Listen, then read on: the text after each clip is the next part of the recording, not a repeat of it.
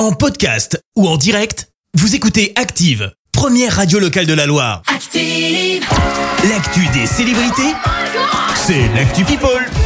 Allez, parlons people, euh, Clémence. Et on commence par de la musique, bien sûr. Je veux bien qu'on se revoie. Un jour il fera beau. Et je te regarderai au cœur de l'univers comme un soleil qui bat. Je suis pas libre sans toi, sans toi, oh sans toi. J'ai ma bonne santé sur terre, oh ma santé. On a envie de se revoir, c'est l'un des titres du nouvel album de Terre Noire. Le duo ligérien euh, sort donc son nouvel album aujourd'hui, Les Forces Contraires, la Mort et la Lumière. Il est sorti hier soir à minuit et c'est plutôt sympa comme on peut le voir. Ah ouais. On le rappelle, ils sont en lice pour les victoires de la musique catégorie révélation masculine. Les victoires, c'est le vendredi 11 février dans tout pile une semaine avec en président d'honneur un certain Stromae. Bah ouais, rien que ça. On reste dans le monde de la musique avec... play, play, play, and my hands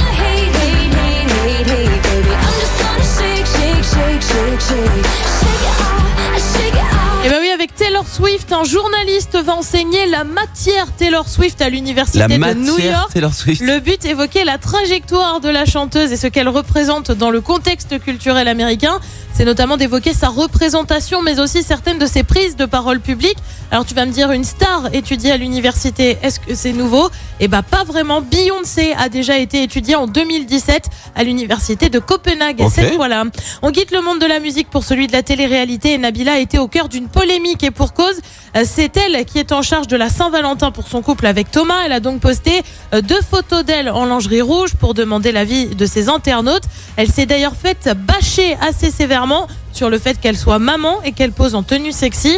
Ni une ni deux. Réponse dans la foulée de l'intéressé. Faut arrêter les cerveaux bloqués là. Hier, je poste une photo euh, pour une marque de lingerie que j'adore et je reçois des qu'est-ce que tu fais? Tu es maman? Tu imagines ton fils, tu te rends compte Nabila de la lingerie, de la lingerie? Euh, Vous êtes des malades en fait. Je fais ce que je veux. Je vais avoir 30 ans. Je suis en couple depuis mes 20 ans. Si je veux mettre une photo en lingerie, je le fais. C'est mon problème.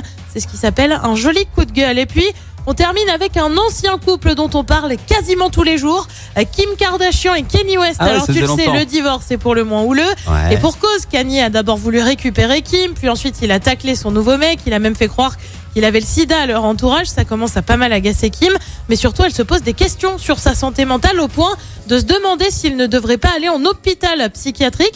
C'est ce qu'un proche de la star a révélé dans un magazine américain, je te lis ce qu'il dit.